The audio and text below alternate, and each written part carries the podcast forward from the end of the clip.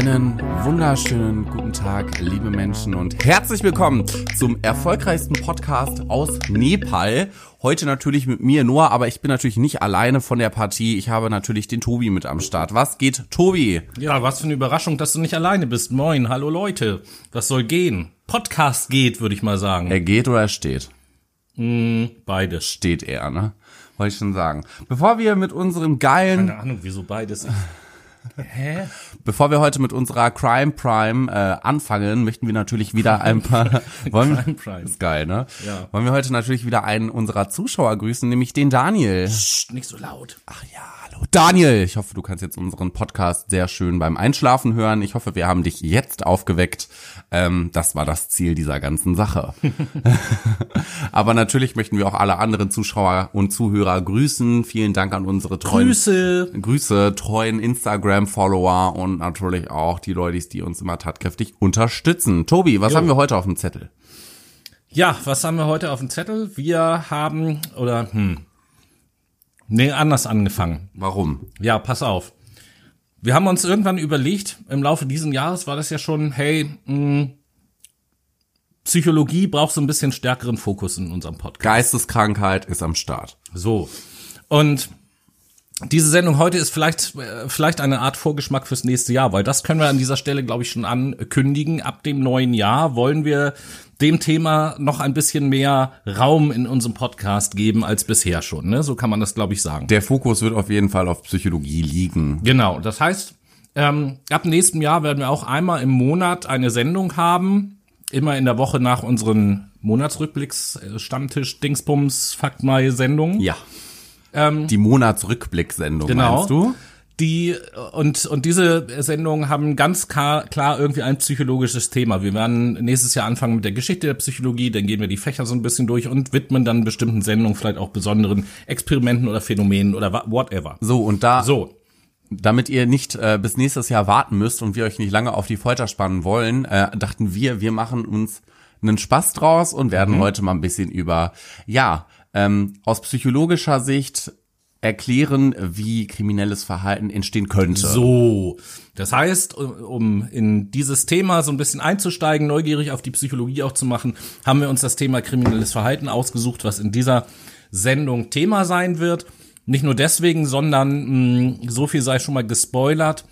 Das ein oder andere, was wir in dieser Sendung heute erzählen werden, könnt ihr vielleicht in der nächsten Zeit auch noch mal gebrauchen, was unseren Podcast angeht. Mehr sage ich dazu nicht. Vielleicht hat das ja auch was mit dem Countdown zu tun, der irgendwie gerade am Laufen ist. Das Informationsdefizit wollen wir jetzt auf jeden Fall nicht aufheben. Nein, nein, nein, nein, Das nein, ist nein, ganz wichtig.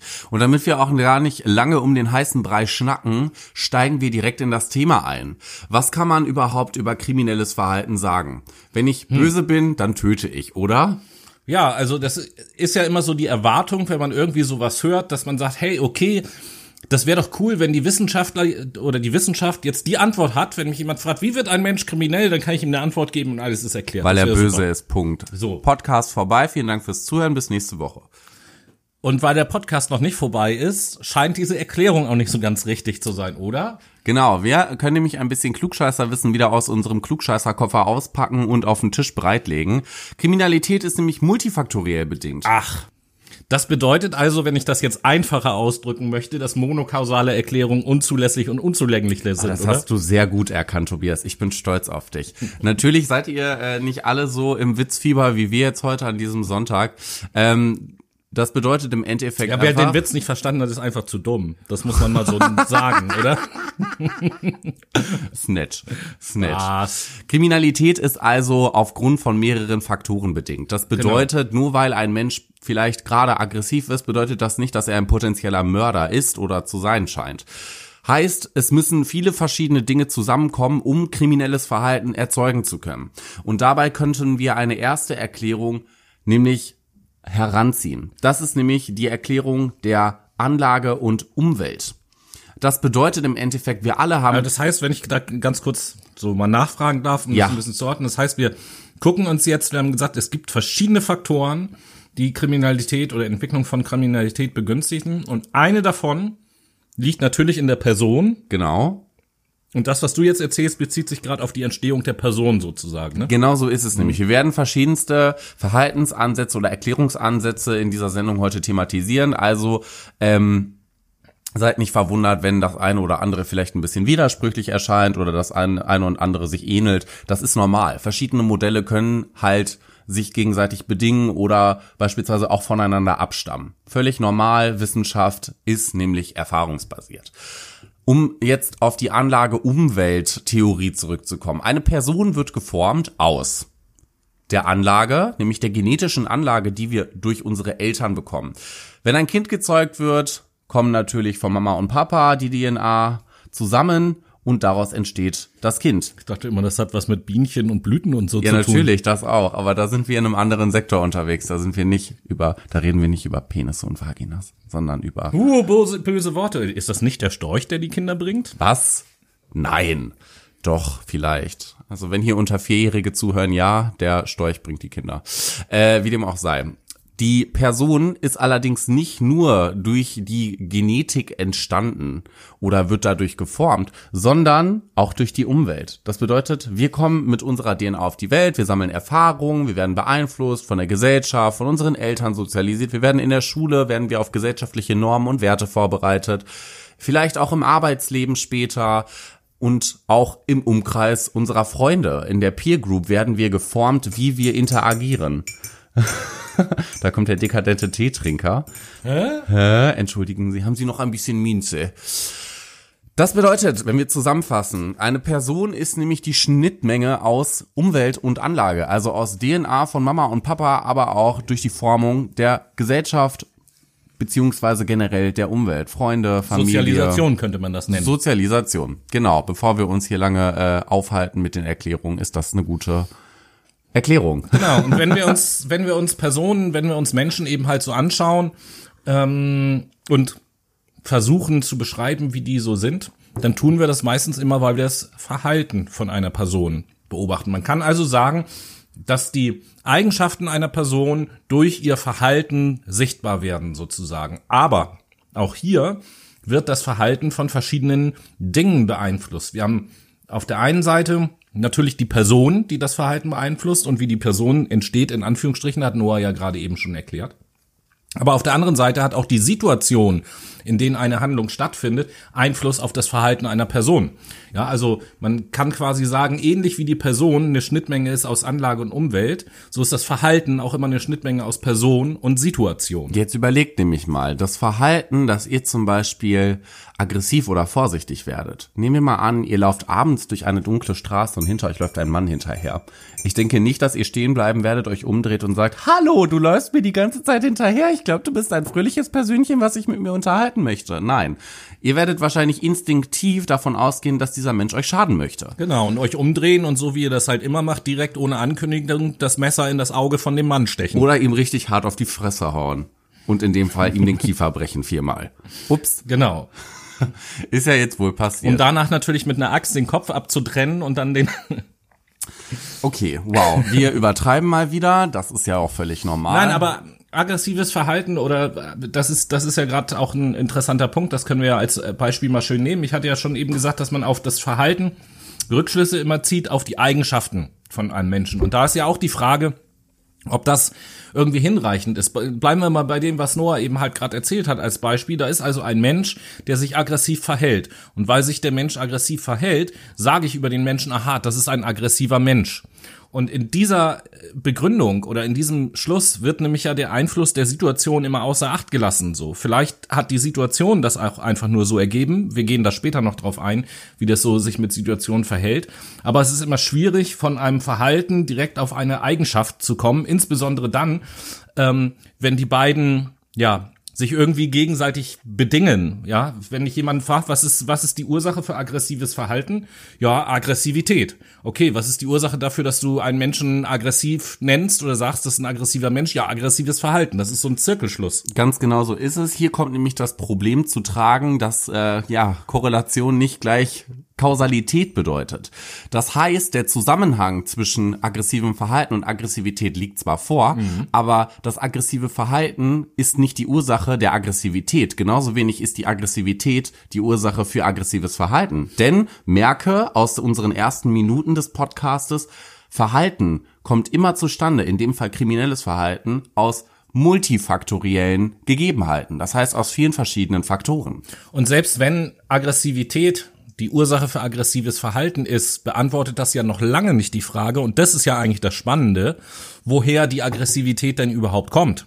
Wie jemand zu einem aggressiven Menschen geworden ist, weil das, das ist ja das eigentlich Interessante an der ganzen Geschichte. Und da steigen wir nämlich auch langsam tiefer ein in die ganzen Gegebenheiten, wie zum Beispiel was für Motive ein Mensch braucht, Situationen beziehungsweise situative Verhältnisse, Anlagen, Entwicklungen, was da für Defizite gemacht werden und, und, und. Also ganz viel. Wir müssen uns also immer angucken, ähm, oder müssen in der Biografie vielleicht eines Menschen oder in der Beschreibung eines Menschen, wenn wir mal bei dem Beispiel der Aggressivität bleiben, Dinge finden, die vor Vorhandensein der Aggressivität schon irgendwie zutage getreten sind ja, ähm, die, die Entstehung dieser Aggressivität halt irgendwie, ja, erklären letzten Endes. Dafür muss es Faktoren geben, die schon vorher vorhanden und erkennbar gewesen sind.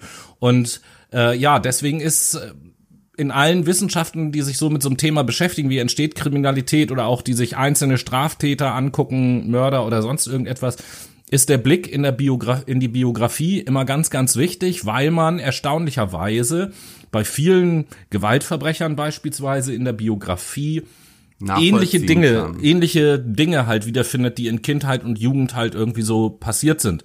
Ja, das kann äh, Missbrauchserfahrung sein, also entweder nur körperlicher Missbrauch oder sexueller Missbrauch. Es können Traumata sein. Es können Traumata sein.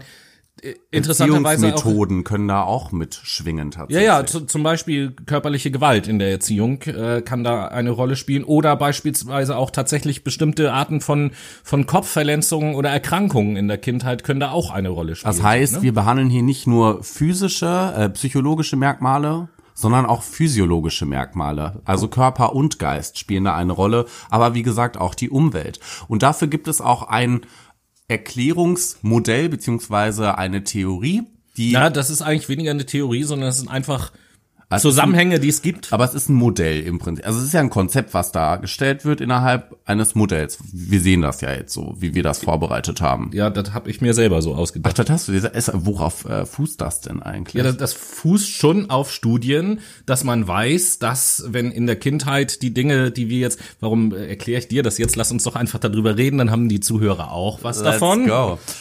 Und zwar gucken wir uns jetzt drei verschiedene Lebensabschnitte an. Kindheit, Jugend und Erwachsenenalter. Und wir möchten anhand von Merkmalen oder Erfahrungen, die in der Kindheit gesammelt wurden, erklären, dass die Wahrscheinlichkeit zu einem bestimmten Verhalten in der Jugend so auftreten kann und diese Erfahrungen, die in der Jugend gesammelt wurden, ein bestimmtes Verhalten bedingen können im Erwachsenenalter. Dazu werden wir erst so ein, einfach so ein paar äh, Dinge nennen und sagen, dass es da Zusammenhänge gibt und dann werden wir im Anschluss auf einzelne von diesen Aspekten noch etwas genauer eingehen.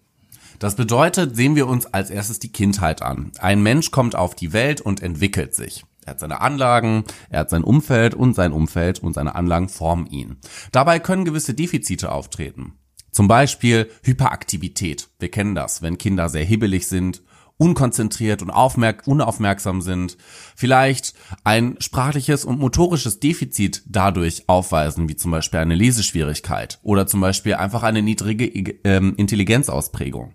Allerdings können auch emotionalisierende Dinge auftreten, wie zum Beispiel ein negativer Affekt. Das hm. bedeutet, dass man aus Situationen grundsätzlich etwas Negatives schließt. Affekt haben wir in der A-Woche in unserem Fact My Brain Lexikon auch erklärt. Also da könnt ihr gerne nochmal nachschlagen in unserem Instagram-Profil. Genau so ist es. Ähm, genau. Und wenn eine oder mehrere dieser Faktoren auftreten, weiß man zum Beispiel aus Studien, dass, und jetzt springen wir sozusagen in das nächste Entwicklungsalter, in der Jugend es bestimmte Dinge gibt, die dann mit erhöhter Wahrscheinlichkeit auftreten. Und das kann äh, soziale Entfremdung zum Beispiel sein. Das meint einfach, ähm, ja die, die Schwierigkeit, nähere und dauerhafte soziale Kontakte aufzubauen, umgangssprachlich gesagt, es fällt den Leuten nicht so leicht, Freunde zu finden als Beispiel. Ähm, ein Mangel an sozialer Nähe und auch ein höheres Risikoverhalten. Das heißt, wir wollen eher ins Freibad einbrechen, wir wollen eher klauen, wir möchten eher Menschen auf die Fresse hauen, wenn sie etwas Schlechtes über uns sagen, anstatt mit diesen Menschen erstmal zu reden. Das wäre jetzt vielleicht noch ein bisschen zu viel gesagt, genau diese Schlussfolgerung, aber ich sag mal so, das Risiko, dass solche Verhalten an den Tag gelegt werden, ist auf jeden Fall erhöht. Das heißt, wir gehen auf jeden Fall gerne Risiken ein. Wenn diese Dinge treten die in der Jugend auf, steigt natürlich die Wahrscheinlichkeit im Erwachsenenalter für eine höhere Rate an psychischen Störungen. Für größere Impulsivität. Das bedeutet, dass man vielleicht etwas mehr, naja, aggressiv ist, etwas weniger über Dinge nachdenkt, sondern mehr reagiert. Du sagtest gerade höhere Rate an psychischen Störungen. Man weiß eben halt auch, wenn jemand an einer psychischen Störung erkrankt, der so eine Vorgeschichte hat beispielsweise, dann ist es im Schnitt auch so, dass der Störungsgrad, also die, die, die, wie soll ich sagen, die, die Ausprägung der der Erkrankung, die Schwernis, die die genau die Schwere der Erkrank der der Erkrankung, so die Schwere der Erkrankung größer ist äh, durchschnittlich als in der, ich nenne es jetzt mal so Normalbevölkerung. Das bedeutet, wie Tobi gerade eben schon aufgegriffen hat, ein weiteres Merkmal ist ein höherer Störungsgrad, eine extrem schwere Störung. Damit kommt beispielsweise auch einher, dass ein Mensch, der viel Alkohol trinkt und damit aufhört, höher rückfällig wird oder eine höhere Rückfälligkeit hat. Aber auch depressive Eigenschaften können dort mitschwingen. Suizidales Verhalten zum Beispiel. Eine größere ähm, Wahrscheinlichkeit an Depressionen zu erkranken oder vielleicht auch an Burnout im Job. Ja, genau. Also diese Zusammenhänge gibt es, wie gesagt, das reicht noch nicht aus, um die Entstehung kriminellen Verhaltens zu erklären, aber die Voraussetzungen, ja, die Voraussetzungen sind da gegeben und das ist so ein, das sind ja auch so klassische, so eine klassische Mischung aus Anlage und Umwelt. Ne? Also Hyperaktivität zum Beispiel, das kann schon was mit Anlage zu tun haben, das hat ja auch was mit der Hirnphysiologie zu tun, aber viele andere Sachen kommen eben halt aus der Umwelt. Und wir im nächsten Schritt schauen wir uns jetzt mal ein einzelne Komponenten dieses Ganzes ein bisschen näher an, versuchen auch mal zu begründen, warum denn das solche Konsequenzen nach sich zieht. Wir schauen uns erstmal irgendwie so soziale soziale Kompetenzen einfach mal ein paar an und da möchte ich bei einer anfangen, die sehr sehr verbreitet ist und auch immer in aller Munde ist, wo viel drüber geredet wird, nämlich das Thema Empathie. Und äh, ja, Frage erstmal an dich, Noah, wieso ist denn Empathie oder dass, äh, dass ich ein empathischer Mensch bin, wieso ist es eine wichtige soziale Kompetenz? Ähm, es ist insofern eine wichtige soziale Kompetenz, als dass ich mich in andere Menschen hineinversetzen kann. Dort nehme ich auch gerne den Spruch, was du nicht willst, was man dir tut, das füg auch keinem anderen zu. In dem uh. Fall ist es nämlich so, dass du, wenn du nicht verletzt werden möchtest, nicht aggressiv behandelt werden möchtest, nicht geschlagen werden möchtest, die Wahrscheinlichkeit, wenn du empathisch bist, höher ist, dass du das anderen Menschen nicht antust. Und das mhm. ist insofern wichtig, dass wir, wie gesagt, uns in andere Menschen hineinversetzen können, wie sie sich fühlen, wenn wir mit einem bestimmten Verhalten auf sie reagieren und was das für Konsequenzen und Folgen haben kann. Und das zieht dann nämlich auch nach sich, dass ich in der Lage bin, meine eigenen Interesse im Rahmen der Gesellschaft in verträglicher Weise halt durchzusetzen, weil ich halt nicht die Freiheiten, Rechte, Unversehrtheit anderer beschädigen möchte, um es mal so auszudrücken. In dem Fall kommt aber auch die Fähigkeit zu positiven Interaktionen in den Vordergrund. Wir wollen auf jeden Fall mit Menschen positiv interagieren das setzt ja Empathie unter anderem voraus. Also ich habe noch nie einen empathischen Menschen getroffen, der dauerhaft negativ interagiert. Du etwa? Äh, nee, nicht wirklich. Was meinen wir jetzt mit positiven Interaktionen? Damit meinen wir so Sachen, dass man zum Beispiel anderen soziale Unterstützung angibt äh, oder auch die Leistung und, und Qualität der Arbeit von anderen oder des Tuns von anderen anerkennt, dass man selber auch vielleicht um Hilfe bitten kann und auch eine bestimmte, ja, ein geduldiger Mensch ist und so eine ges bestimmte Gesprächs- und ich sag mal Vermittlungskompetenz mitbringt. Das bedeutet, sozusagen. es ist für uns ganz wichtig, dass wir miteinander kooperieren, dass wir wertschätzen. Ah, Kooperationsfähigkeit sind. haben wir die nächste soziale Kompetenz, die halt irgendwie wichtig ist. Okay. Mit anderen Menschen nämlich zu kooperieren. Das heißt, im sozialen Gefüge miteinander zu interagieren,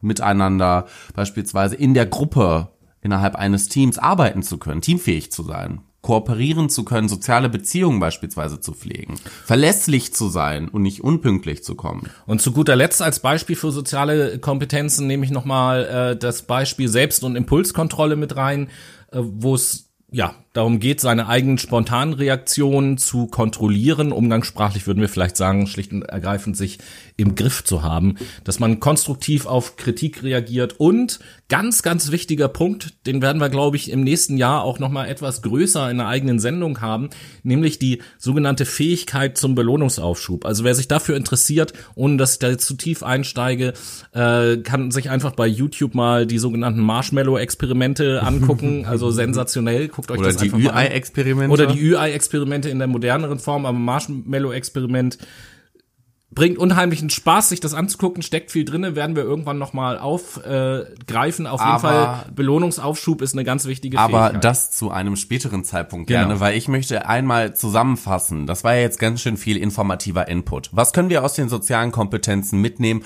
um vielleicht kriminelles Verhalten erklären zu können? Wenn soziale Kompetenzen fehlen, ist das auf jeden Fall ein riesig großer Risikofaktor, antisozial zu handeln. Bin ich nicht empathisch, kann ich nicht kooperieren, bin ich nicht fähig dazu, positiv mit anderen Menschen zu kommunizieren, mich in deren Gegenwart zu verhalten oder mit denen zusammen ganz salopp gesagt zu interagieren, dann habe ich auf jeden Fall das Risiko, dass ich, ja, ich, ich nenne es gerne gemein, dass ich gerne gemein zu denen bin, antisozial zu handeln, also nicht sozial zu handeln. Ja, und letzten Endes ist ja auch so, dass das Fehlen von Empathie, da haben wir eben drüber gesprochen, und äh, oder dieser Selbst- und Impulskontrolle sind auch ein Kennzeichen von Psychopathie oder von dem, was wir so Psychopathen nennen. Aber abschließend dazu sei auch nochmal erwähnt, dass soziale Kompetenzen kein Schutzfaktor sind. Das heißt, nur weil ein Mensch sozial kompetent ist, bedeutet das nicht, dass der nicht straffällig wird oder irgendwie sowas. Umgekehrt gesagt ist aber, je sozial inkompetenter jemand ist, desto höher die Wahrscheinlichkeit, dass das passiert. Aha, also hier werden wir auf jeden Fall schon ein bisschen konkreter. Ja, und dann will ich als zweiten Begriff mal in den Ring werfen, den Begriff der Intelligenz. In, Hast du ja gerade eben schon angesprochen. Genau, in all seinen, in all seinen Facetten gibt ja unterschiedlich Facetten der Intelligenz. Da werden wir vielleicht auch irgendwann anders mal intensiver drauf eingehen, nicht an dieser Stelle. Also es gibt unterschiedliche Intelligenzen und wir wissen halt grundsätzlich, dass eine niedrige, ausgeprägtere Intelligenz auch in Zusammenhang steht mit kriminellem Verhalten und wollen jetzt mal versuchen, so ein bisschen zu erklären, wo dran das eventuell äh, liegen könnte. Und ich fange einfach mal mit dem Beispiel an, dass Intelligenz mir ja auch dabei hilft, soziale Reize, von denen ich umgeben bin, zu interpretieren. Damit ist gemeint zum Beispiel das Verhalten von anderen Menschen auf eine bestimmte Art und Weise zu ähm, interpretieren. Und wenn ich damit größere Schwierigkeiten habe, dann hat das auch einen negativen Einfluss auf meine Interaktion mit anderen, weil ich deren Verhalten falsch ähm, einschätze. Und das wiederum kann Aggressivität oder Antisozialität nach sich ziehen. Hier nehme ich gerne das Beispiel voran. Ihr kennt es alle. Ihr habt eine 5 geschrieben in Mathe, wenn ihr jetzt nicht so der größte Mathe, ja, Crack wart wie ich. Seid zu Mama mit der Arbeit gegangen. Mama musste das damals noch unterschreiben, ne, damit der Klassenlehrer sich das auch angucken kann. Und Mama sagt, ah, ja, war jetzt nicht deine beste Glanzleistung. Daraus könnte man, wenn man verbal oder intelligent generell ist, sozial intelligent ist, rausschließen, ja, Mama ist jetzt nicht so zufrieden mit meiner Note, aber Mama ist halt immer noch Mama und Mama ist für mich da. Menschen, die Oder vielleicht ganz kurz gesagt, Mama ist enttäuscht, dass ich eine schlechte Note geschrieben habe. Nee, das nicht unbedingt, weil da möchte ich nämlich Ich noch weiß, mal worauf auf diese. Interpretationsfähigkeit reingehen. Dann äh, sage ich jetzt meine zweite Interpretation, mal sehen, wie du deine nennst. Meine zweite Interpretation von dem, was jetzt kommt, die fehlerhafte Interpretation wäre, Mama mag mich nicht mehr. Ganz genau so ist es nämlich. Wenn ich also nicht das interpretieren kann, wie der soziale Reiz ausgehend von meiner Mutter gemeint ist, würde ich denken, ich bin ein schlechter Mensch, meine Mama mag mich nicht mehr, sie hasst mich, sie ist nicht stolz auf mich, ich kann nicht. Das hat auch so ein bisschen dumm. wieder was mit Attributionsstil zum Beispiel zu tun. External, internal, dauerhaft veränderlich und so. Du erinnerst dich, das passt auf dieses Beispiel sehr schön drauf. Auch dazu vielleicht an anderer Stelle mehr. Meine Güte, bauen wir viel Informationsdefizite jetzt auf. Ich sag es dir, ich sag es dir. Das bedeutet, wenn ich niedrig, ja, sozial intelligent bin, hat das auf jeden Fall ein, ja, ist das ein Faktor dafür, dass ich eher aggressives Verhalten entwickle. Genau. Und dann gucken wir uns als nächstes, um das bisschen mehr zu spezifizieren, diesen ähm, Intelligenzbegriff, schauen wir uns als nächstes mal die verbale Intelligenz ein, weil verbale Intelligenz ja auch schon im Grundschulalter etwas ist, was äh, immer ein sehr wichtiges Beurteilungskriterium von dem vermutlichen zukünftigen Entwicklungsweg irgendwie Was ist. sind da denn so Merkmale von, ich sage mal, niedriger verbaler Intelligenz? Wenn ich verbal niedrig intelligent bin, woran stelle ich das genau fest? Ähm, zum einen natürlich an der Fähigkeit, mich auszudrücken. Ja. Und gleichzeitig ist es aber auch so, es geht nicht nur um die Fähigkeit, mich auszudrücken mit Worten, sondern es geht natürlich auch um die Fähigkeit, ähm, sozusagen mit Worten mh, meine Gedanken zu formen. Also einmal um die Ausdrucksfähigkeit, auch um die Reflexionsfähigkeit.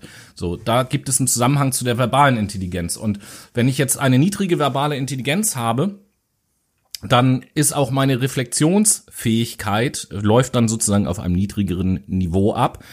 Äh, einfach weil ich in meinen Gedanken für bestimmte Dinge keine Worte habe. So. Und äh, das wiederum beeinträchtigt die Fähigkeit, Dinge, die ich gelernt habe, zu generalisieren. Das meint, ähm, generelle Regeln zu erkennen, das dann auch an, auf andere Situationen zu übertragen und anzuwenden. Das beeinträchtigt also meine Problemlösefähigkeit, eine niedrigere soziale Intelligenz. Aha, aber, Aber ich da denke, gibt's ja noch mehr Aspekte. Ja, ich denke, da wird tatsächlich auch mit reinspielen, dass ich mich nicht selbst kontrollieren kann, dass ich keine Selbstkontrollstrategien entwickeln kann, wenn ich beispielsweise Probleme lösen möchte. Das heißt, ich kann mich nicht selber kontrollieren, weil ich auch nicht weiß, wie ich mein Missverhalten, wie ich mein, meine Problematik gerade kommunizieren soll. Wenn ich nicht verbal intelligent bin, kann ich wahrscheinlich dir nicht darlegen, ah, Tobi, ich habe gerade ein bisschen Stress. Meiner Mama, meine Mama hat gesehen, ich habe eine Vier, hm, was mache ich denn da? Ich bin so ein bisschen ratlos, sondern wird wahrscheinlich sagen, meine Mama ist eine Fotze. Die hasst mich jetzt, weil ich eine Vier geschrieben hab. Mann, so bringt dich natürlich nicht weiter im Endeffekt. Das bedeutet, hier haben wir auch schon wieder das Problem, ja, Probleme anzugehen, nicht zu wissen, wie mache ich das strategisch, wie kann ich mein Problem auflösen, wenn ich mich bei anderen anvertraue. Ja, und darüber hinaus, äh, wir haben eben über Belohnungsaufschub gesprochen. Auch hier ähm, geht das oft einher mit einer geringen Fähigkeit zum Belohnungsaufschub. Und ich bin auch schwerer in, die, äh, in der Lage, die Folgen meines eigenen Verhaltens zu antizipieren, weil ich so dieses Denken in die Zukunft, was könnte dann wohl passieren, was könnten die Konsequenzen daraus sein, intellektuell diesen Schritt eben halt gar nicht machen kann. Und zu guter Letzt ist es auch ähm, negativ für die Eltern-Kind-Interaktion. Nämlich, wenn meine Mama, wenn ich denke, meine Mama äh, hasst mich, weil ich eine 4 geschrieben habe, äh, also ich glaube, das ist schon sehr negativ, oder? Ja, der, definitiv. Ja, also es kann zu Störungen im Bindungsverhalten kommen bei einer niedrig, niedrigen verbalen Intelligenz auch letzten Endes einfach, weil ich dann vielleicht irgendwann als Kind auch gar nicht in der Lage bin, meinen äh, Eltern richtig zu verbalisieren, was mit mir ist, was ich gerade für Bedürfnisse habe oder was was auch immer. Und ähm, ja, dadurch kann es dann auch zu einer reduzierten Unterstützung durch die Eltern kommen. Und ähm, als letzten Faktor zu dem Thema Intelligenz, das ist jetzt vielleicht so das naheliegendste. Bei einer niedrig ausgeprägten Intelligenz habe ich in der Regel auch geringere Schulleistung, vielleicht sogar Schulversagen. Und ähm, ja, bei Schulversagen gilt das oftmals einher damit mit Schwänzen und solchen Sachen. Und ähm, was? Ich habe gerade wieder eine Doppelinterpretation gehabt. Ach so. Schwänzen, ja. Ja, Dü, dü, dü, Schulschwänzen natürlich. Danke. Ja, und Noah wirft mir immer vor, ich würde immer in irgendeine Richtung denken, ne? Ganz genau. ähm, naja, und Schulschwänzen hat eben halt auch eine Korrelation mit der Entstehung von delinquentem Verhalten. Wa- Was ist denn delinquent bitte? Ja, abweichend, kriminell. Äh, Also normabweichend Ja, ja, einfach, okay. Ähm, und auch hier, ähnlich wie bei den sozialen Kompetenzen, gilt natürlich auch, nur weil jemand intelligent ist, heißt das nicht, dass er nicht kriminell werden wird. Aber äh, je intelligenter, desto unwahrscheinlicher. Ja, wir arbeiten hier immer mit Wahrscheinlichkeit. Wobei Ausnahmen natürlich auch immer die Regel bestätigen. Ne? Es gibt auch ganz ja viele. Mhm. ganz krasse Serienmörder. Ja, ich wollte es nur mal kurz beispielhaft darstellen. Es gibt auch ganz kluge Mörder, Serienmörder. Ted Bundy Ja, ist ein ganz, ganz großes Paradebeispiel dafür. Der war sehr sozial intelligent. Der wusste, wie er empathisch Menschen an sich ranzieht, sie Verrat mir andockt. nicht zu viel über Ted Bundy. Ich hab irgendwie, ich weiß Irgendwie nicht. hast du das Ja, leise irgendwie hab ich Bauchgefühl, dass da was, noch ist. Also, fassen wir zusammen. Ähm, verbal, verbale Intelligenz ist ein wichtiger Faktor dafür, ähm, vielleicht nicht kriminell zu werden, beziehungsweise das begünstigt einfach kriminelles Verhalten nicht extrem. Wie gesagt, Ausnahmen bestätigen die Regel. Dann spielt natürlich auch die Person damit rein. Die Umwelt spielt da mit rein, die Genetik spielt da mit rein, die Sozialisation spielt da Ja, mit zur rein. Genetik kommen wir jetzt gleich. Gut, aber so grundsätzlich einfach um dieses Anlage-Umweltmodell Ja, nochmal aufzugreifen. Hier geht's ja erstmal, wir haben uns jetzt über Persönlichkeit beziehungsweise Eigenschaft so ein bisschen unterhalten und da kann man auf jeden Fall sagen, so je mehr von diesen Risikofaktoren, die wir jetzt genannt haben, sich anhäufen innerhalb einer Person, desto größer ist eben halt die Wahrscheinlichkeit, dass kriminelles Verhalten entsteht. Und jetzt hast du eben ja schon ähm, das Wort Genetik auch so im Umlauf gebracht. Eine Frage, die sich vielleicht auch manche stellen, gibt's da Ergebnisse, ob es auch genetische, also das Kriminalitätsgen sozusagen gibt oder so. Und äh, in der Tat ist die Frage einigermaßen komplex äh, zu beantworten. Nur so viel. Ich will mich da relativ kurz halten. Ähm, es gibt zwei unterschiedliche Methoden, wie man versucht, genetischen Einfluss zu untersuchen. Das sind sogenannte Adoptionsstudien und das sind sogenannte Zwillingsstudien. Nur ganz kurz beschrieben, bei den Zwillingsstudien ist es so, dass man eben halt schaut, äh, Zwillinge, Eineiige oder Zweieiige, die getrennt voneinander aufwachsen. Wenn der eine kriminell wird, wie groß ist die Wahrscheinlichkeit, dass der andere auch kriminell wird und in was für einem Umfeld wachsen die beiden auf? Adoptionsstudien, adoptierte Kinder, die bei von kriminellen Eltern abstammen, bei nicht kriminellen Eltern aufwachsen, guckt man sich auch an und vergleicht das mit anderen Kontrollgruppen. Lange Rede, gar keinen Sinn, um es nicht so kompliziert zu machen. Die Ergebnisse hier sind äußerst dürftig, weil erstens die Stichproben sehr klein sind und zweitens in den Untersuchungen auch immer viele andere Einflussfaktoren eine Rolle gespielt Das haben. bedeutet, wir haben hier eine nicht repräsentative Stichprobe. Total. Sie ist Und viel zu klein, um viel, darüber viel ein zu klein und man, man kann keine Aussagen treffen. Man weiß, also die Ergebnisse lassen natürlich Vermutungen naheliegen, aber es sind eben halt bis heute nicht mehr als Vermutungen. Und die Vermutungen besagen, dass ähm, es genetische Prädispositionen gibt für kriminelles Verhalten, dass die aber, ähm, dass der Einfluss der Sozialisation der Situation immer stärker ist als der Einfluss der Genetik. Okay, verstanden. Für jeden, der jetzt nicht weiß, was äh, genetische Prädisposition ist, das ist einfach eine ver genetische Veranlagung. Das heißt, wenn ihr wieder klugscheißen wollt, ne, Klugscheißerwissen aufbauen, gerne genetische Prädisposition nennen. Darüber hinaus gibt es natürlich auch noch, wenn wir über Genetik reden, müssen wir auch ein bisschen über Evolution reden, selbstverständlich. Es gibt natürlich für das Thema beispielsweise Aggressivität auch eine Evolutionsperspektive. Zum Beispiel aggressives Verhalten hat uns früher natürlich schon geholfen bei der Suche nach Nahrung oder eben halt auch bei der Suche nach einem Fortpflanzungspartner. Genauso ist Ja. es nämlich. Wir mussten uns aggressiv durchsetzen, in der Gruppe eine bestimmte Frau zu bekommen, um uns fortpflanzen zu können. Und auf der anderen Seite, im nahrungsspezifischen Teil, mussten wir jagen. So, und das jetzt mal übertragen auf die heutige Zeit.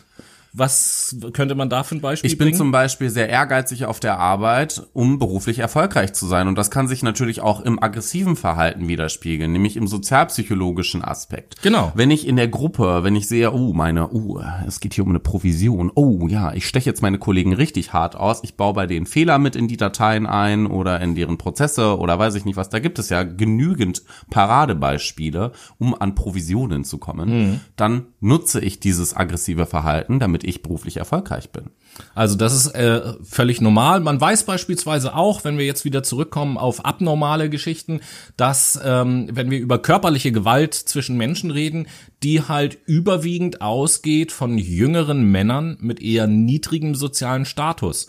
Ähm, könnte man damit begründen, dass äh, Leute in solcher Position halt auf der einen Seite wenig zu verlieren, aber viel zu gewinnen haben, also ein gewisses Anreizsystem irgendwie auch da ist. Aber genauso ist es, verhält es sich bei familiärer Gewalt.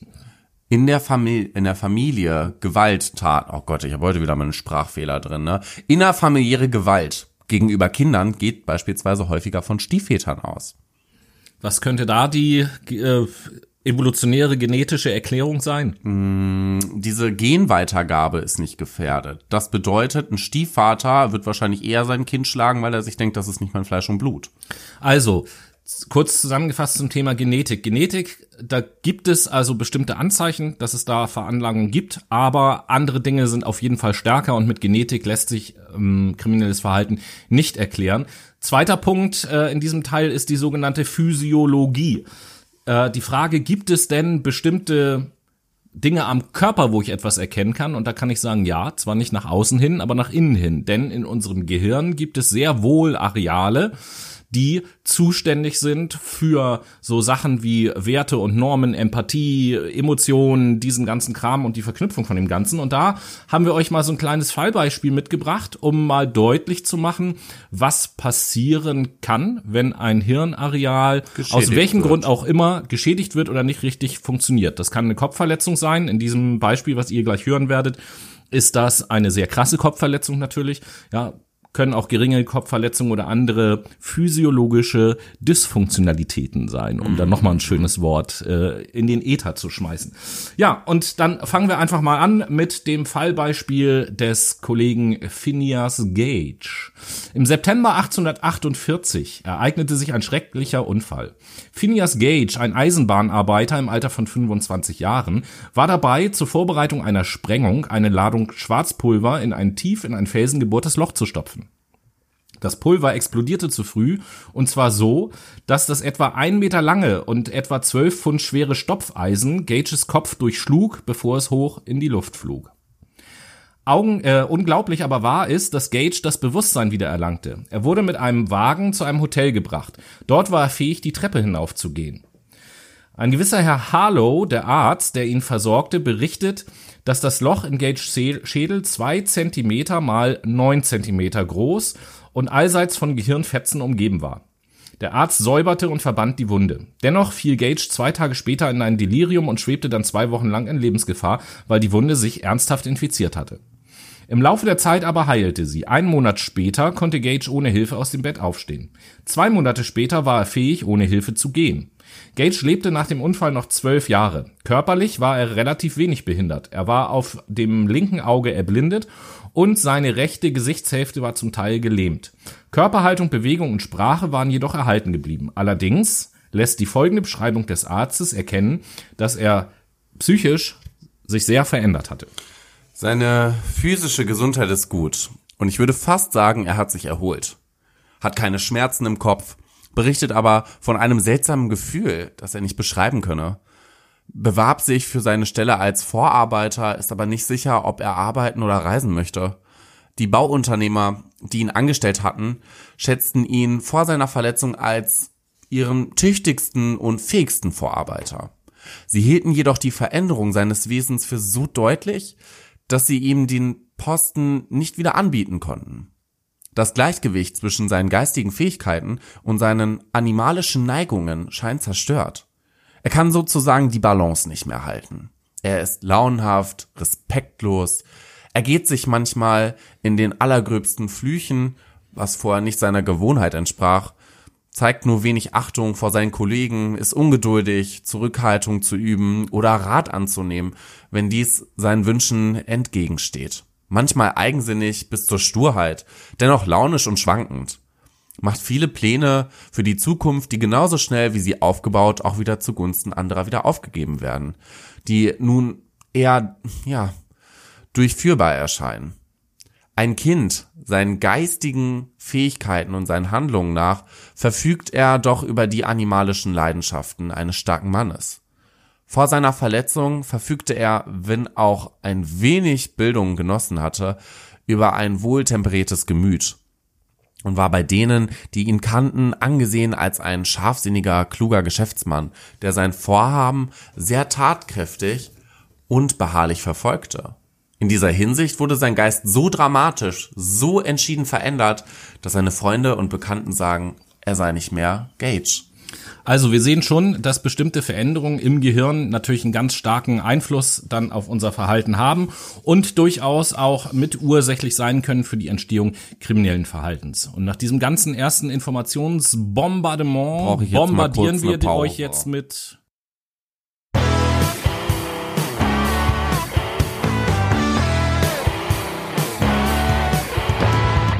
die Late Machado Playlist bombt jetzt in eure Ohren und äh, als allererstes natürlich den Bombensong vom Bomben Noah. Ja, also natürlich ist das dein Song heute. It's, it's your song. Dein Song? Your Song von Elton John. Your Song von Elton John. Oh ja. Was ganz Romantisches. Schade, kleiner Oldie. Schade, dass ich da ähm, nichts Romantisches entgegenzusetzen habe an dieser Stelle mit meinem Song. Äh, denn Diese Woche setze ich auf die Late Machado Playlist von dem Künstler Gentleman das Lied Warn Them. Genau.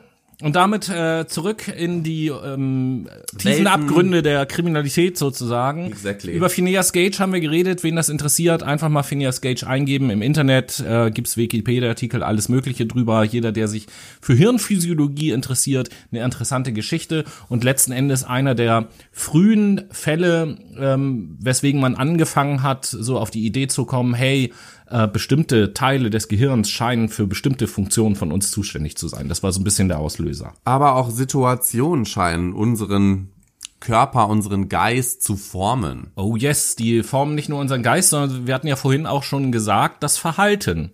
Situationen haben Einf Einfluss auf den Verhalten und äh, auf das Verhalten. Und kriminelles Verhalten, deswegen steckt das ja drin, ist auch eine Form von Verhalten.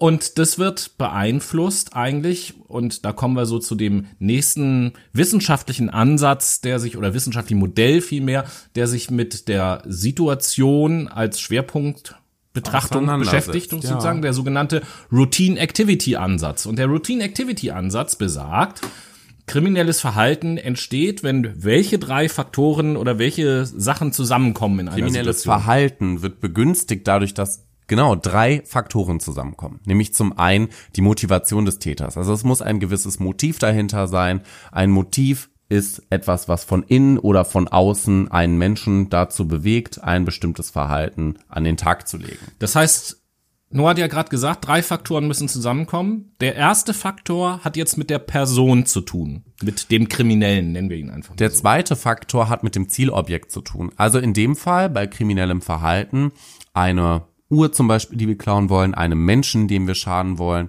oder vielleicht auch das Auto, das wir anzünden möchten. So, jetzt sind wir also schon wieder bei der Situation. Es reicht also nicht, wenn ich einen kriminell motivierten Täter habe.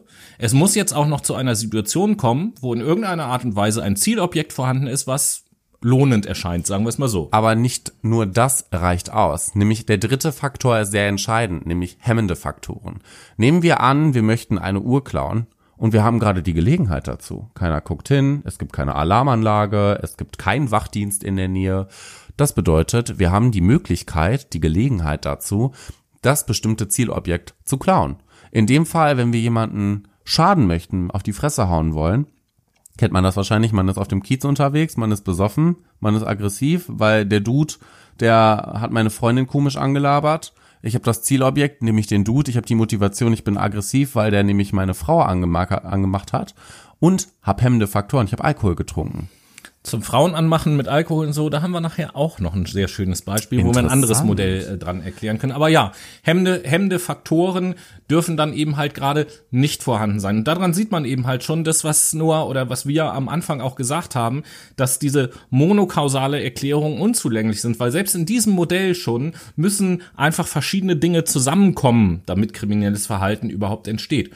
Und äh, Noah hat jetzt gerade eben schon angedeutet, zum Beispiel, dass Alkohol hat ja so eine enthemmende Funktion, da auch eine Rolle spielt. Es gibt eben halt noch so ein paar andere Begriffe, ähm, die enthemmen oder die Stressoren sind und auf unser Verhalten Einfluss haben. Das kann zum Beispiel auch sein Hitze oder äh, Enge und Lärm, eine gewisse Gruppendynamik zum Beispiel, mh, keine Ahnung, beim Fußballspiel, eine Gruppe von Hooligans oder sonst irgendetwas, wenn es da erst so richtig losgeht, lassen sich halt manche mitziehen. Oder auch Und äh, Autoritäten. Autoritäten, ganz wichtig, die Führungskraft, die uns zum Beispiel sagt, wir müssen demjenigen jetzt auf die Schnauze hauen, weil was auch immer das für eine Führungskraft dann ist. Aber Richtig. Ja, nehmen wir mal an, äh, du bist ähm, Polizist bei der, weiß ich nicht, Schutzeinheit auf Ja, einem. Fußballspiel und deine Führungskraft sagt, der hat was gemacht, du musst das jetzt machen. In Ja, dem ja. Fall hat derjenige einfach eine Befugnis dafür, dir diesen Befehl zu erteilen und du musst diesem Ganzen nachgehen.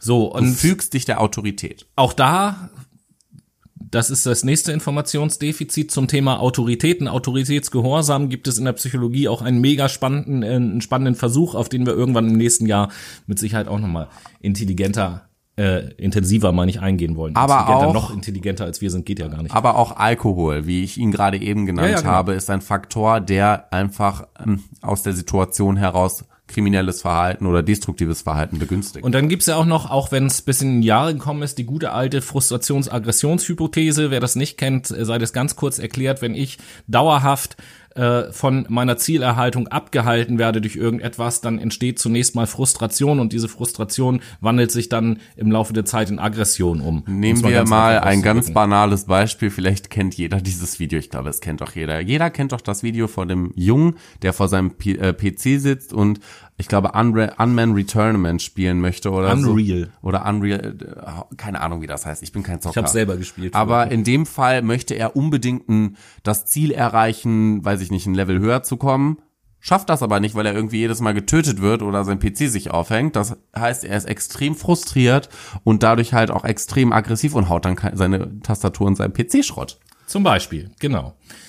Also, das sind alles Dinge, die irgendwie Situationen und deren Einflussfaktoren betrachten. Und äh, jetzt im nächsten Schritt wollen wir uns mal von der Situation lösen und uns mal ja psychologische Prozesse angucken, die in uns eben halt so ablaufen in unterschiedlichen Situationen. Das bedeutet, hier gehen wir aufs Denken, Handeln und Fühlen vor allen Dingen ein. Genau.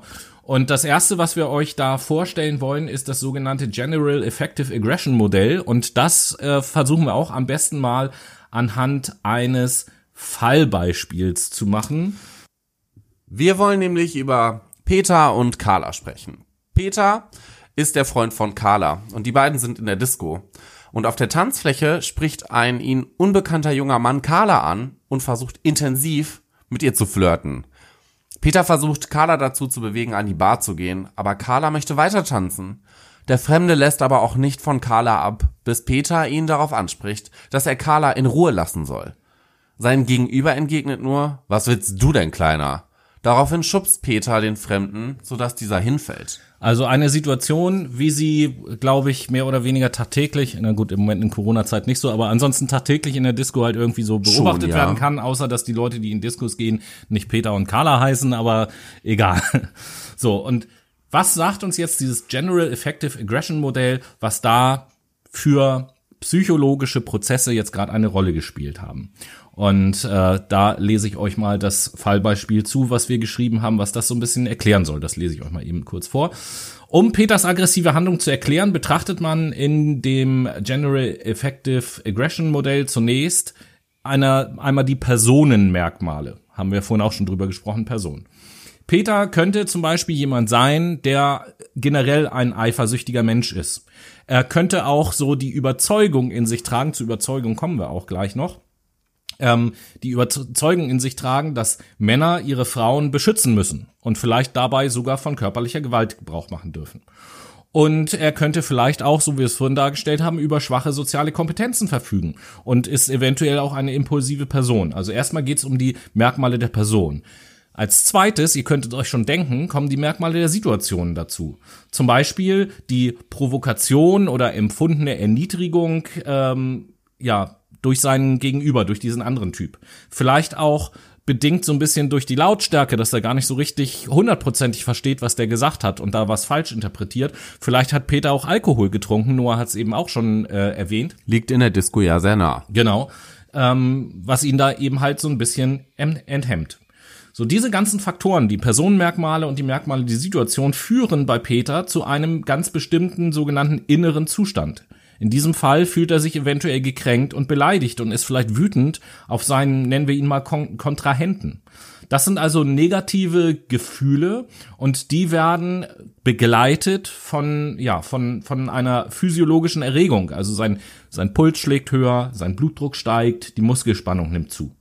Und vielleicht, das ist so der dritte Aspekt für den inneren Zustand, kommen auch Erinnerungen an ähnliche Situationen hoch, wo er auch schon mal aggressiv reagiert hat oder so. Das heißt, es gibt die Merkmale der Person, die Merkmale der Situation, die führen oder die verursachen einen inneren Zustand. Dieser innere Zustand besteht aus physiologischen Reaktionen, aus einer gewissen Erregung letzten Endes einfach und aus Erinnerungen, aus Kognitionen, die ich aus früheren Situationen. Geiles. Klugscheißerwissen nebenbei. Erregung nennt man in der Fachsprache auch Arousal. Ja, genau. Ganz, äh, ganz wichtig.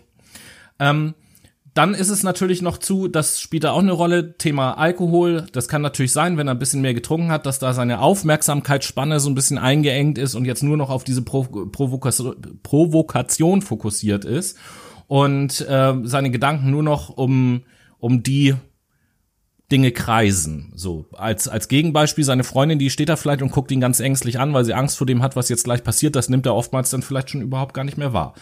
Der nächste Schritt in diesem Modell ist, dass er eine Situation bewertet aufgrund dieses inneren Zustands. Und äh, den Zustand, den ich eben beschrieben habe, da ist die Wahrscheinlichkeit groß, dass er die Situation als bedrohlich wertet und Gedanken hat, wie zum Beispiel, meine Freundin könnte sich bei mir, von mir abwenden oder wenn ich jetzt nichts tue, dann stehe ich irgendwie als Schwächling da. Also irgendwelche negativen Bewertungen. Und zusammen mit der Erregung und diesem negativen Gefühl gegenüber wählt er dann seine Handlung aus und entscheidet sich zwischen einer aggressiven oder einer, einer alternativen Handlung und hat sich in diesem Beispiel für eine aggressive Handlung entschieden. Das sagt im Prinzip so dieses Modell aus. Sehr interessantes Modell kann man auch tatsächlich auf andere ja psychische Vorgänge übertragen. Ist auch eigentlich äh, ganz bewährt in der Psychologie, ne? Das Modell. Also ich habe das in ähnlicher Ausführung mhm. auch schon gesehen in anderen ähm, psychologischen Bereichen. Genau. Und äh, das, was ich eben halt schon angekündigt habe, ist das, wo wir jetzt ein paar Worte drüber verlieren wollen, hier tauchte ja das Wort auch auf, Überzeugungen und so. In der Psychologie sprechen wir da von sogenannten impliziten Theorien, die wir so in uns tragen. Die haben wir implementiert. Zu, genau, die sind von Mensch zu Mensch, können die ganz, ganz unterschiedlich sein zum selben Thema. Also was, wie würdest du erklären, was sind so implizite Theorien? Implizite Theorien besagen, das sind meistens Erfahrungen, die wir gesammelt haben und aus diesen Erfahrungen konnten wir gewisse Eigenschaften ableiten. Und die haben wir verinnerlicht. Impliziert haben wir die in unser Selbst und die, wenn die effektiv waren, nutzen wir die halt auch öfter nochmal. Das heißt, wird nochmal der Fall sein, dass Peter mit Carla unterwegs ist oder mit einer anderen Freundin, weil er vielleicht mit Carla Schluss gemacht hat und genau das gleiche passiert, wird Peter wahrscheinlich aufgrund seiner Erfahrung, nämlich dass er jetzt aus dem Fallbeispiel vielleicht gewonnen hat und den Typen ja in die Flucht geschlagen hat durch sein aggressives Verhalten, eher nochmal dazu neigen, dem Typen auf die Fresse zu hauen. Genau. Also wird aber Peter beispielsweise, lass mich das noch anmerken, danach eine Anzeige haben, weil er dem Typen ein paar aufs Maul gehauen hat, wird er wahrscheinlich sich nächstes Mal für eine alternative Handlung entscheiden. Spoiler-Alarm, Spoiler-Alarm, das ist was, was mit Lernen zu tun hat. Dazu kommen wir ja auch gleich noch. Uh. ja, also implizite Theorien sind erstmal nichts anderes als persönliche Überzeugungen und Annahmen über, über die Welt. Und die sind uns nicht immer bewusst, sind aber sehr handlungsleitend und wir können die sehr schwer überwinden. Darüber hinaus ähm, haben wir vorhin auch schon gesprochen über das Thema soziale Informationsverarbeitung, wie nehme ich soziale Reize wahr, dass das auch was mit Intelligenz zu tun hat, weil wenn wir uns angucken, und das ist ja auch ein psychologischer Prozess, wie äh, die, der Prozess der sozialen Informationsverarbeitung, so heißt der nämlich, wie der funktioniert, dann stellen wir auch fest, dass es dort einige Stellen gibt, wo einfach Fehler passieren können.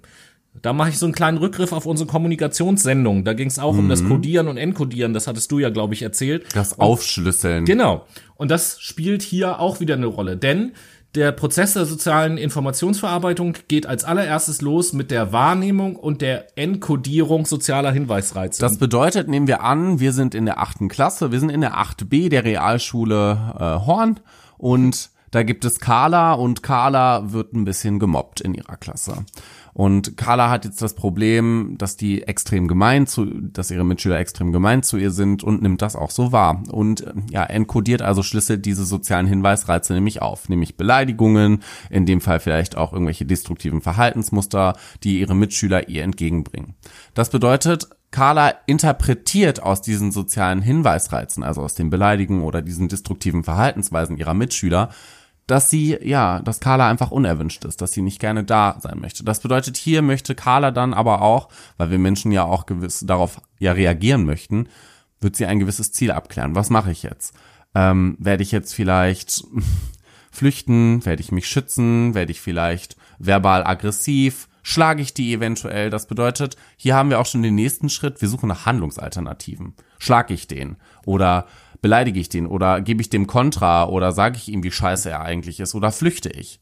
Und entscheide mich natürlich dann auch für eine Reaktion. In dem Fall vielleicht, dass Carla abhaut, weil Carla natürlich merkt, oh, scheiße, ja, so fünf gegen ein äh, ist, glaube ich, nicht die schlauste Möglichkeit, da einem aufs Maul zu hauen. Ich hau lieber ab. Das heißt, Carla hat sich dafür entschieden, abzuhauen. So, ich greife nochmal meinen Gedanken vom Anfang auf, nämlich erstmal dieses Modell zu erklären. Prozesse sozialer Informationsverarbeitung. In welchen Schritten funktionieren die?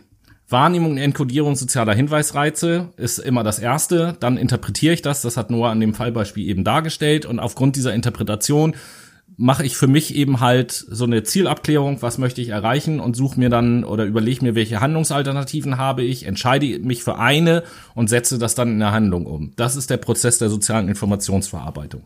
So, und jetzt könnt ihr euch nochmal gerne Noahs Fallbeispiel anhören, um diesen Prozess besser zu verstehen. Das war nämlich ziemlich gut, das Fallbeispiel. Yeah, thanks. So. Ich fühle mich gewertschätzt, eine soziale Kompetenz von Tobias.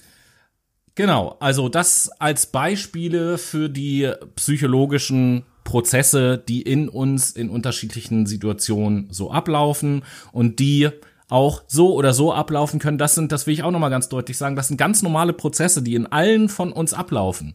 Wie wir uns dann nachher entscheiden in Situationen, das ist von Mensch zu Mensch unterschiedlich und das hat dann auch immer Gründe. Ja, nur weil ich äh, sozial Informationen verarbeite, heißt das nicht, dass ich kriminell bin. Das tut jeder Mensch. Richtig. Es geht immer nur um die Art und Weise, wie ich dann interpretiere. Ne? Genau, so ist es nämlich. Und welche Erfahrungen ich gesammelt habe, worauf ich dann das anwende, nämlich wie interpretiere ich die Situation. Ganz genau. Und ich denke, weil der erste Abschnitt unserer Sendung so lang geraten ist, machen wir den zweiten jetzt so ein kleines bisschen kürzer. Und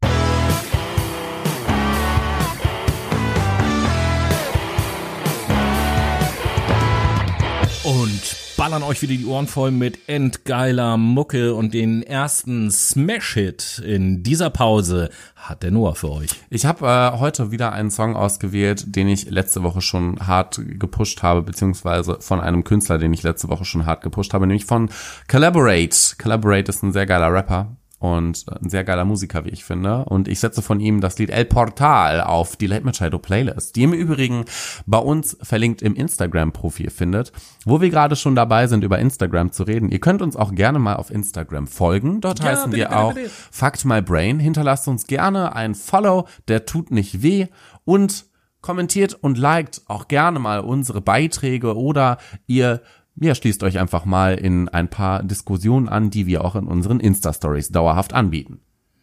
Genau. Support ist kein Mord oder so. Keine Ahnung. Exactly. Ja, passt eigentlich gut. Ja, genau. Ähm, ich setze diesmal auf die Sendung ein Lied von einem Künstler aus Österreich, diesmal tatsächlich. Aus Österreich. Aus Österreich. Und zwar von dem Künstler Josh das Lied Cordula Grün. Ist im Übrigen echt fanziger Song. Ja. Habe ich, hab ich schon gehört. Danke, jetzt kriege ich auch endlich mal ein Kompliment Sehr für meine gerne. Musik von dir. Sehr, Sehr, gerne. Und wir wollen natürlich auch in unserem dritten Abschnitt kriminelles Verhalten weiter beleuchten und euch Modelle und Theorien liefern, um ja kriminelles Verhalten erklären zu können. Oder sagen wir mal vielmehr vielleicht gar nicht so sehr Modelle und Theorien, sondern es sind einfach vielleicht unterschiedliche Sichtweisen auf unterschiedliche Aspekte. Weil wir hatten, und das bitte ich immer nicht zu vergessen, am Anfang von der Sendung hatten wir auch immer gesagt, kriminelles Verhalten lässt sich nicht mit einer Theorie oder einem Aspekt erklären. Es ist immer ein Zusammenwirken vieler verschiedener Dinge. Ich mach's mal konkret. Ihr braucht nicht davon ausgehen, nur weil ihr ein Gehirn habt, dass deswegen euer Körper so funktioniert. Ihr habt verschiedene Systeme, die in, ja, in euch liegen, die zusammenarbeiten und die letztendlich erklären, warum ihr funktioniert. Genau, so ist das. Und äh, nachdem wir in den ersten beiden Teilen gesprochen haben über erstmal so ein paar grundsätzliche Sachen über Persönlichkeit, also den Menschen als solches, über Genetik und Physiologie, über den Einfluss der Situation und über psychologische Prozesse, wollen wir uns jetzt mal so ähm, der Biografie dahingehend zuwenden, dass wir uns das Thema Lernen mal so ein kleines bisschen angucken. Und da gibt es auch ganz unterschiedliche Modelle des Lernens und ein Modell, wo ich Noah mal bitten würde, das kurz zu erklären, ist das Modell des operanten Konditionierens. Das operante Konditionieren. das? Was Was heißt was das? Konditionieren überhaupt grundsätzlich? ja, das frage ich mich auch. Das heißt durch Wiederholungen lernen. In dem Fall operant, also auf das Verhalten bezogen. Wir lernen Verhaltensweisen, indem wir sie wiederholen. Diese können natürlich auch bestärkt werden. Das heißt, wenn wir eine gewisse Verhaltensweise öfter durchführen und dafür belohnt werden, werden wir das wahrscheinlich öfter anwenden. Das heißt, schreibe ich immer Einsen, dann und kriege dafür Geld, werde ich äh, versuchen, natürlich mehr Einsen zu schreiben, weil ich kriege dafür Geld. Das ist eine Belohnung dahinter. Voll schlimm, Alter, gerade, weil in dem Beispiel müsste das Bekommen einer Eins ja eigentlich schon eine Belohnung sein, dafür, dass man sagt, oh, ich lerne mehr und nicht das Geld, um Gottes Willen. Aber es ist, es Ja, ist ein weiß. sehr gutes plakatives Beispiel. Anderes plakatives Beispiel für Verhaltensweisen, die wir vielleicht nicht so oft ausführen sollten, beziehungsweise gar nicht und die bestraft werden aus unserem Umfeld, ist zum Beispiel das Verletzen von Menschen. Wenn ich meiner Schwester die ganze Zeit auf den Arm haue, wird meine Mutter irgendwann zu mir kommen und sagen, hör auf damit. Mache ich das nochmal, wird meine Mutter dann vielleicht sagen, du hast Stummerrest. Mache ich das nochmal, wird meine Mutter wahrscheinlich sagen, du kannst erstmal eine Woche zu deinem Vater. So, in dem Fall haben wir gemerkt, diese Verhaltensweise wird bestraft. Die wird nämlich negativ bestraft. Das heißt, hier haben wir keine angenehmen Konsequenzen für uns. Wir werden ja, wir werden angeschrien oder wir werden ähm, kriegen Hausarrest oder wir müssen zu Beziehungsweise unserem eigentlich, Vater. das ist, das ist vielleicht jetzt in dem Zusammenhang ein verwirrender Begriff, aber das, was du gerade beschrieben hast, ist eine positive Bestrafung. Ach positive so. Bestrafung bedeutet nämlich, dass es unangenehme Konsequenzen gibt. Ja. Danke. Aber ja. vom, vom Ding her, das, was Noah gesagt hat, ganz kurz zusammengefasst, genau, es geht durch Lernen, äh, es geht um Lernen durch Wiederholung und Erlebtes. Und wenn ich eine Verhaltensweise an den Tag lege, kann ich damit positive oder negative Erfahrungen machen, um es ganz einfach auszudrücken. Und wenn ich positive Erfahrungen damit mache, wie auch immer die aussehen, das kann eine Belohnung sein oder aber auch das Nicht-Vorhandensein einer Bestrafung, dann steigt die Wahrscheinlichkeit, dass ich dieses Verhalten wieder an den Tag lege. Gibt es eine Bestrafung? Das kann eine negative Konsequenz sein oder das Nicht-Vorhandensein einer positiven Konsequenz. Dann sinkt dieses Verhalten. Und das kann man jetzt eins zu eins ganz einfach ja auch auf kriminelles Verhalten übertragen. Wenn ich als kleines Kind im Süßigkeitladen irgendwas klaue und ich werde bei der, dabei nicht erwischt, dann steigt die Wahrscheinlichkeit, dass ich das nochmal mache, weil ich positive Erfahrungen damit gemacht habe. Werde ich hingegen erwischt, werde ich vermutlich in Zukunft dieses Verhalten nicht mehr an den Tag legen, weil ich genau weiß, ich werde dafür bestraft. Also äh, Konditionierung mit der Spezialform operante Konditionierung gibt da auch noch andere Sachen, ist letzten Endes auch eins der ganz grundlegendsten Lernprinzipien, wie wir Menschen so funktionieren. Es gibt aber eben halt noch ein zweites Lernprinzip, nämlich das des sogenannten Modelllernen oder sozialen Lernens. Noah, was ist Oh, das? das? geht auf Piaget zurück, ne? Das hatte ich nämlich auch in äh, allgemeiner Psychologie. Ähm, das Modelllernen besagt, dass wir an einem Modell lernen, an einem Vorbild lernen. Das heißt, wir lernen zum Beispiel an unseren Eltern, wie wir uns in Gesellschaft zu verhalten haben, wie wir uns beim Einkaufen zu verhalten haben, wenn wir im Restaurant bestellen oder sonstiges. Ist euch vielleicht mal aufgefallen, dass manche Menschen im Restaurant den Kellner echt anflaumen? und andere vielleicht einfach super wertschätzend mit dem Kellner umgehen. Das kann zurückgeführt werden auf das Modelllernen. Nämlich, als Kinder waren wir mit Mama und Papa essen und Papa hat den Kellner immer wie Scheiße behandelt, dann werden wir vermutlich den Kellner auch in Zukunft Scheiße behandeln. Das wäre klassisches Modelllernen, wobei dazu noch so dazu gesagt werden muss, die Wahrscheinlichkeit, dass Modelllernen oder soziales Lernen stattfindet, steigt, ähm, je, ich sage jetzt mal so, je ähnlicher uns das beobachtete Objekt ist, also so mehr, äh, umso mehr das zu unserer Peer Group gehört. Das ist im kleinen Kindesalter die engste Familie, nachher sind das die Freunde im selben Alter, Klassenkameraden, irgendwie sowas. Genau so ist es nämlich. Ja, und dann gibt es noch eine dritte Sache, die da eine Rolle spielt, nämlich die sogenannte Moralentwicklung. Auch hier wollen wir nicht äh, allzu tief einsteigen. Es gibt von Kohlberg ein Modell, die sechs Stufen der Moralentwicklung. Könnt ihr euch gerne mal tiefer angucken, beziehungsweise im nächsten Jahr werden wir irgendwo in einer Sendung das auf jeden Fall auch noch äh, intensiver thematisieren, das Ganze. Und ähm, das ist im Prinzip wie so eine Art Pyramidenmodell und besagt, dass wir im Laufe unseres Lebens von der Stufe 1 beginnend äh, nach oben gerichtet bis hin zu Stufe 6 nach und nach die Stufen der Moralentwicklung durchlaufen. Ähm, Menschen sind unterschiedlich, bleiben auch auf unterschiedlichen Stufen stehen. Aber Je nachdem, auf welcher Stufe ich mich gerade befinde, habe ich natürlich auch so eine ganz eigene Sichtweise über Dinge, äh, ja, über Sachen, ich sag's jetzt mal so groß, die richtig oder falsch sind. Die Beurteilung, was ist richtig oder falsch und warum ist das so, ist je nach Moralentwicklung unterschiedlich und je niedriger sozusagen meine Moralentwicklung ausgeprägt ist, desto höher ist eben auch die Wahrscheinlichkeit, dass ich in irgendwelchen Situationen kriminell reagiere, sage ich jetzt mal so. Genau, Moral ist tatsächlich auch ein Thema, was in unserer Gesellschaft ganz tief verwurzelt ist, nämlich moralisch zu handeln. Das heißt, ähm, ja, korrekt zu handeln, gut zu handeln. Und da können wir auch soziologische ähm, Ansichten nochmal ja, adaptieren jetzt in unsere Sendung, also hinzufügen, nämlich das Modell zur Erklärung kriminellen Verhaltens aus der Soziologie. Naja, auch da gibt es natürlich ganz, ganz viele verschiedene Modelle und äh, da wir ja keine Soziologen, sondern Psychologen sind, ähm, haben wir jetzt nur mal so eins, was ihr auch garantiert kennt, rausgesucht, um ähm, beispielhaft einfach mal darzustellen, wie die Soziologie dann auf solche Fragestellungen schaut, wie entsteht Kriminalität. Und äh, hier geht es auch wieder ja um Milieus sozusagen, nämlich ähm, mein soziales Umfeld, wo bin ich denn aufgewachsen? Und da gibt es ein Modell, in dem die Soziologie sozusagen einfach eine Stadt betrachtet, den Aufbau einer Stadt und erstmal sagt, im Kern der Stadt haben wir vor allen Dingen Industrie und Geschäft. Und in der ersten Zone Außenrum sozusagen ist ein, ist die sogenannte Übergangszone, so nennt sie Soziologie sich das, gefolgt von der Zone oder von dem Wohnviertel der Arbeiter, außenrum das Wohnviertel des Bürgertums und wiederum außenrum das Wohnviertel der Pendler. Und die Soziologie sagt jetzt, je näher ich am Stadtkern dran wohne, ja, in diesem Konstrukt dieser Stadt, desto höher die Wahrscheinlichkeit, dass äh, ich kriminelles Verhalten an den Tag lege. Und je weiter ich weg wohne vom Stadtkern, je weiter außerhalb ich wohne, desto geringer. Das heißt, in diesem Modell bezieht sich die Soziologie auf die Zusammensetzung ähm, des Stadtteils oder des Ortes, in dem ich aufgewachsen bin. Wohne, äh, bin ich in irgendeinem Ghetto groß geworden oder in der Villen, Vorstadtsiedlung, wo nur gut situierte Menschen wohnen, als Beispiel, um es mal ganz plakativ auszudrücken. Da merkt ihr aber auch, da greift auch schon wieder eine andere Theorie, beziehungsweise auch schon wieder mehrere Theorien, in dem Fall zum Beispiel das Lernen am Modell. Ja, wichtig, dass du das sagst an dieser Stelle, weil diese ganzen Theorien, die wir jetzt ja einfach nur so hintereinander darstellen, die greifen natürlich alle ineinander und die haben teilweise auch was miteinander zu tun. Die kommen ja teilweise auch aus ganz unterschiedlichen Fachdisziplinen wissenschaftlich gesehen. Ihr merkt es, ich erkläre das gerne an der Medizin.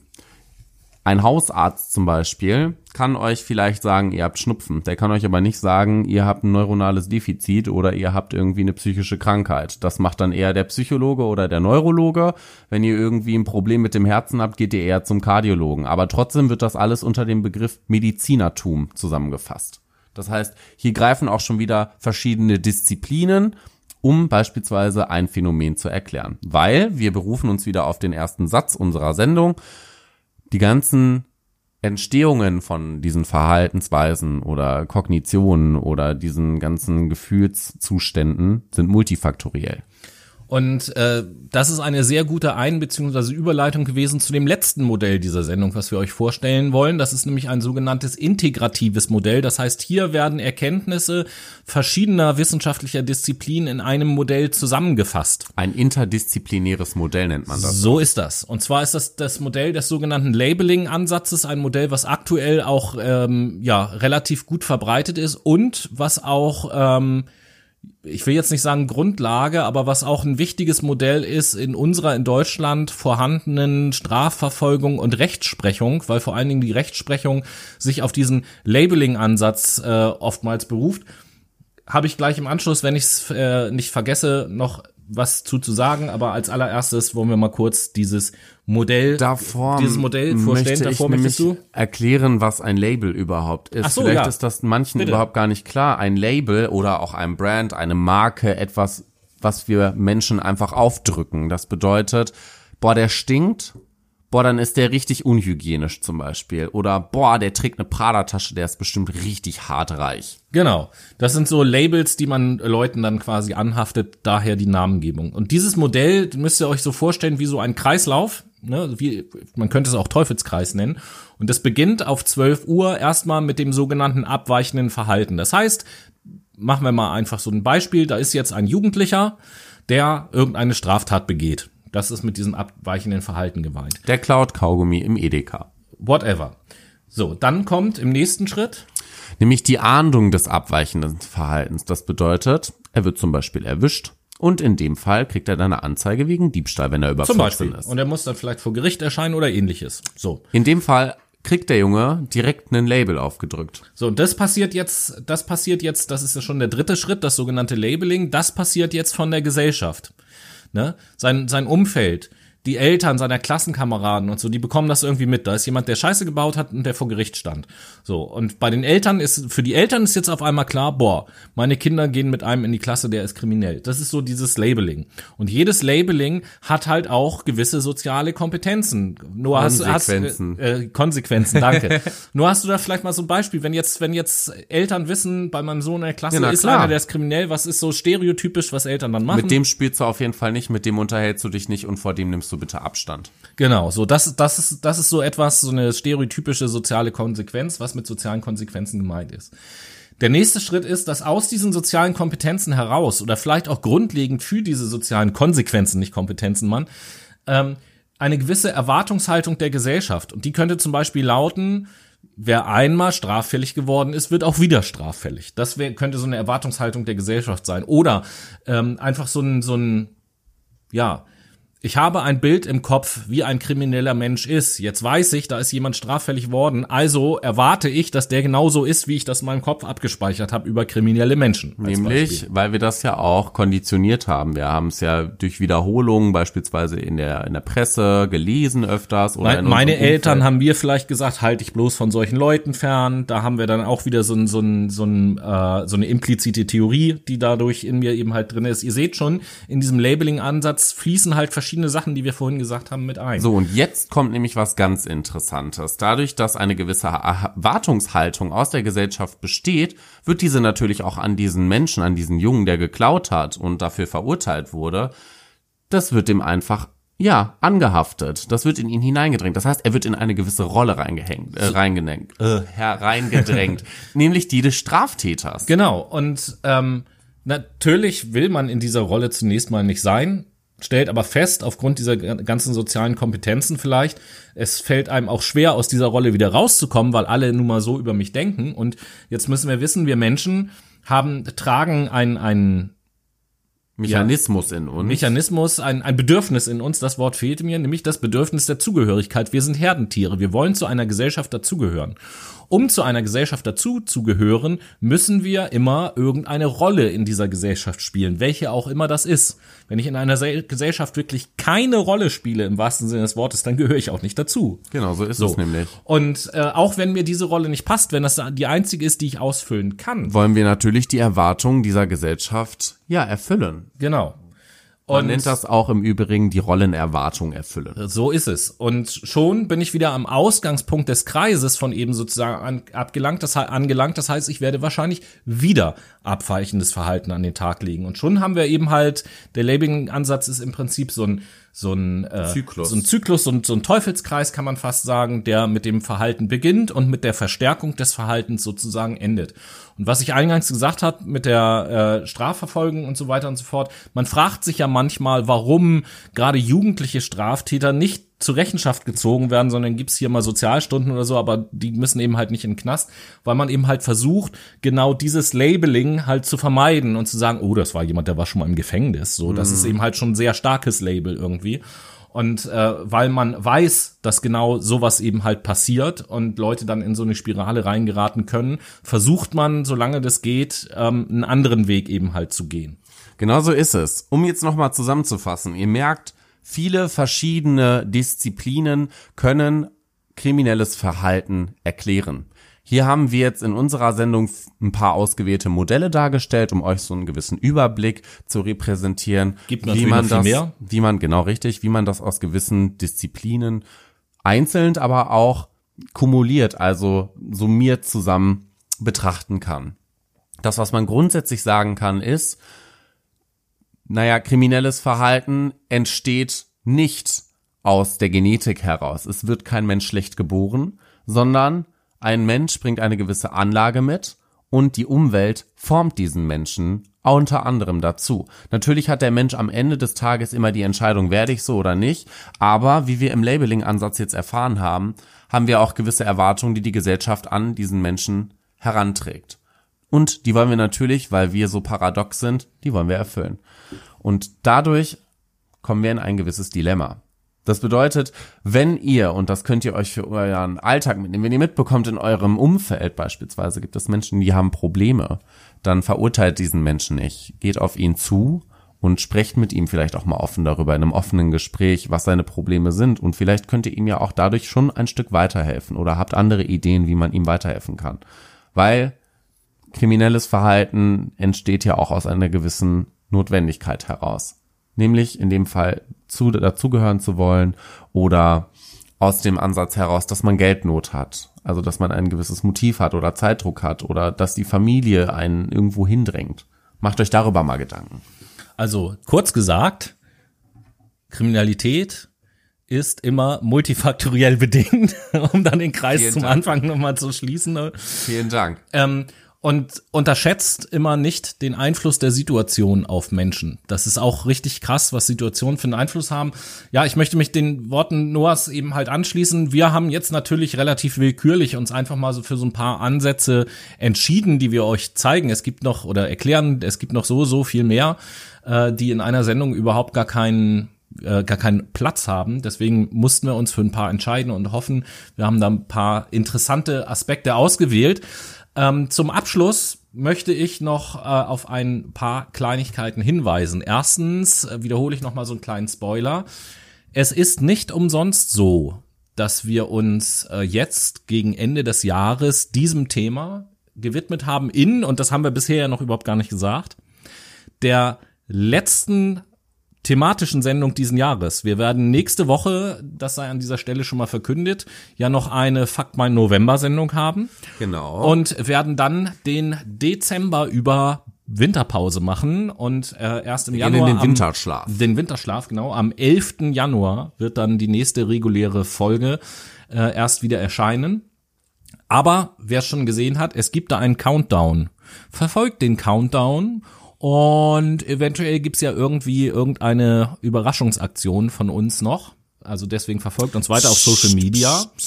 Und äh, vielleicht hat ja diese Sendung in irgendeiner Art und Weise auch etwas mit dieser Überraschungsaktion zu tun. So, und jetzt könnte hake sein, ich mich mal sein. ein und bedanke mich ganz herzlich von meiner Seite aus. Natürlich endet diese Folge wie bekannt mit einem Zitat von Tobi. Nicht nur das, sondern ich möchte auch noch mal die Einladung erneuern, die wir in den letzten beiden Wochen auch schon ausgesprochen haben, nämlich an unserem Gedankenexperiment teilzunehmen. Ähm, wer also Bock hat, mal mit uns in eine Live-Diskussion zu gehen über die, ja, im Großen und Ganzen die Themen der letzten beiden Sendungen eigentlich, sage ich jetzt mal so, über die Fragestellung, wie müsste eine bessere Welt aussehen, der schreibt uns bitte auf irgendeinem unserer Social-Media-Kanäle einfach an. Weitere Informationen folgen dann und über alle anderen versteckten oder nicht versteckten Aktionen folgt einfach unseren Social-Media-Accounts. Und in der Tat, vielen Dank Leute fürs Zuhören. Ich äh, hoffe, das war interessant für euch und ich verabschiede mich, bevor dann Noah noch mal kurz Tschüss sagt, natürlich mit einem kleinen Zitat, der euch so ein bisschen zum Nachdenken bringen soll, an dieser Stelle möchte ich einfach mal erwähnen, Fußball ist wie Schach, bloß ohne Würfel. Macht's gut. Vielen Dank fürs Zuhören. Ich freue mich auf nächste Woche und